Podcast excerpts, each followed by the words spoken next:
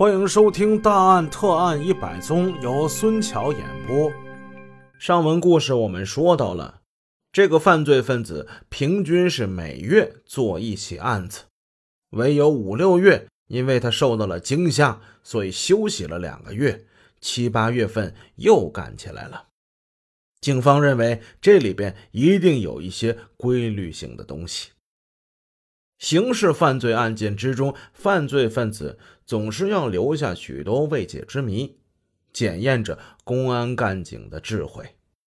破案之前，那些谜无不显得神秘莫测，充满了诱惑；而一旦破案之后，人们才发现那些所谓的谜平淡无奇。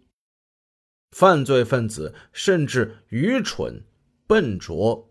可笑。这时间呢，马上就快到国庆节了。整个夏天，警方承受了极其巨大的压力。博物馆的案子现在一点影没有，运钞车的案子没破，杀人恶魔还在疯狂的杀戮着。偏偏这时候，我们前文也提了，九一八大案纪实啊，电视连续剧开始放了起来。中央电视台、地方电视台、街头巷尾，大家都在传颂开封警方。你看人家是公安干警，如何如何，破了一起又一起的大案，这让沈阳警方相形见绌。那些忍受着盛夏酷暑、坚持奋战的公安卫士们，心头倍感沉重。上级领导给了指示。要把压力变为动力，不侦破这三大案件，绝不收兵。公安干警们怀着对犯罪分子强烈的义愤、同仇敌忾，立下了军令状，以更高的责任感和自觉性投入到了侦破工作之中。放下公安干警这边怎么侦破案件，我们暂且不表，说一说。我们前文那个神通广大的小潘，小潘有个妹妹叫潘雨，小潘很喜欢这个妹妹。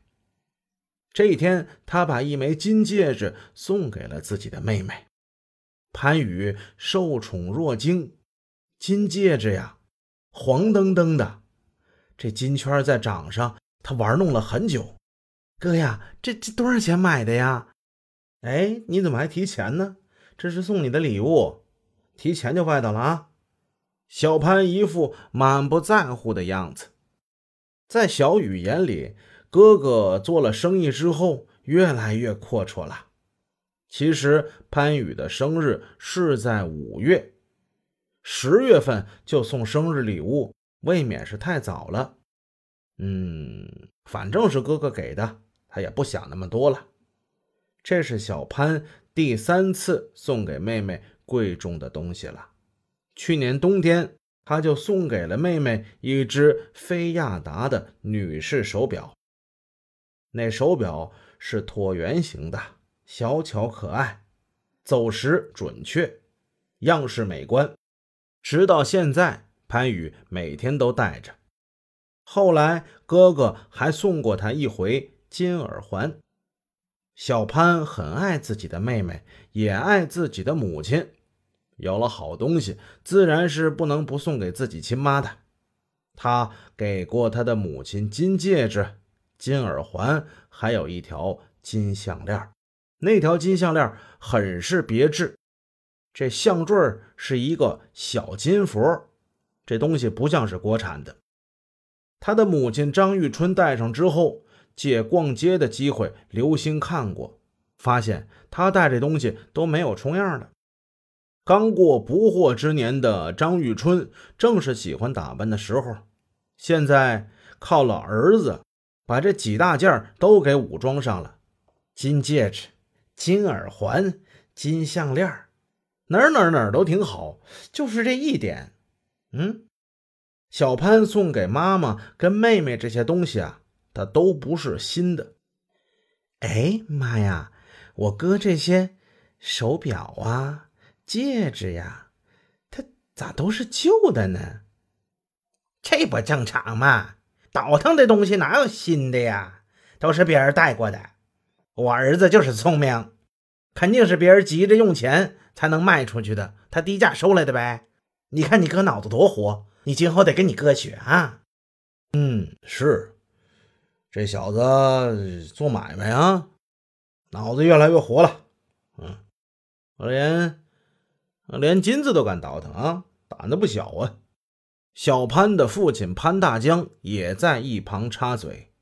身为父亲，同样还是一名教师，他不能不关心自己的儿子。可是现在的事情使他很多时候感觉是力不从心。父亲潘大江是农村人，张玉春是下乡的知青，他们是在文革之中认识的，儿子也是在农村长大的。回到城里已经是十七岁了，十七岁的小潘长成了一个棒小伙子。小的时候，小潘还是蛮有志气的，凡事都是争强好胜。不过这孩子有一个缺点，那就是没有什么长性。他报名参军过，但是被检查出来有肝病，所以部队没有要他。后来经过他母亲的安排。把他安排到街道的一个小厂，开始干的还行。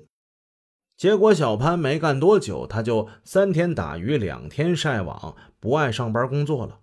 哎，总是往那舞厅里跑。太原街有一个舞厅叫小百花，小潘就老去。潘大江多次批评过自己的儿子，可是这孩子越来越壮了，比他还壮呢。管不了了，打也打不动了。养不教，父之过；教不严，师之惰。他既是一个父亲，又是一个乡村的教师。按理说，他是不能放任自己儿子如此的。不过，他教训儿子那些话，就好像在课堂上对学生讲的那样，心思到了，听不听，全在对方。一九九二年。他把儿子安排到振兴工具厂，可是儿子没心干工作。九三年下半年，他就不上班了，做起了买卖，什么赚钱就卖什么。没想到小潘越干越大方，现在连贵重的黄金首饰都敢卖呀！嗯，这孩子啊，胆子不小啊。沾了小潘做买卖光的不只是他的家人，还有他的大爷，南方叫伯父啊，就是他父亲的哥哥，叫潘大海。潘大海在农村，潘大海的儿子要结婚，想买一台录放相机。他听说侄子总会倒腾那玩意，明明挺贵又挺新的进口机器。却要价很低，他就让自己的侄子给他买一台，侄子很快就把这事儿给办成了，才花了七百块，简直便宜到家了。看见自己的儿子能赚钱，潘大江挺高兴，不过也有叫他不放心的事儿，那就是儿子最近经常是夜不归宿。问他，他就说在朋友家住。潘大江也曾经想过去他朋友那里核实一下，但又顾虑这样做是对儿子的不信任，也就没去。再后来，因为拆迁，全家借学校的仓库住，居住条件一下差了很多。加上儿子经商，常去大连、去丹东等地。不回家的时候就更多了。究竟现在儿子身处何地，住在哪儿，他也不清楚。哎，儿子大了，管不了了。